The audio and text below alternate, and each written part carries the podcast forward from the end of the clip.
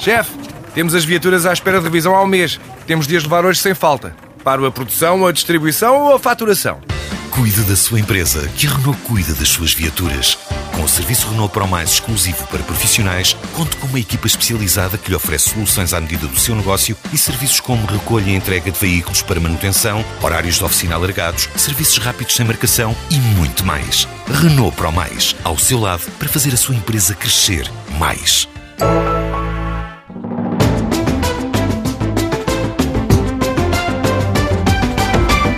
A questão das heranças e partilhas de bens imóveis e as respectivas implicações fiscais é sempre objeto de muitas dúvidas por parte dos contribuintes.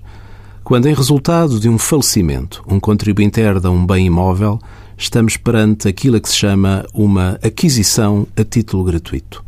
O valor da aquisição de imóveis adquiridos a título gratuito é aquele que tiver sido determinado para efeitos de imposto de selo sob transmissões gratuitas.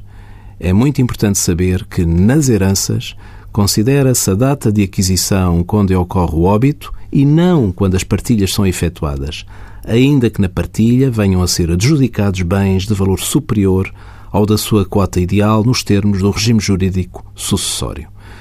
Significa isto que, existindo venda de bens imóveis pelos herdeiros, poderão existir duas datas de aquisição, por exemplo, em herança dos pais por falecimento em datas diferentes. A cada uma das partes do imóvel corresponderá uma data de aquisição e, como tal, uma proporção do valor de venda que deve ser evidenciado separadamente no quadro 4 do anexo G ao modelo 3.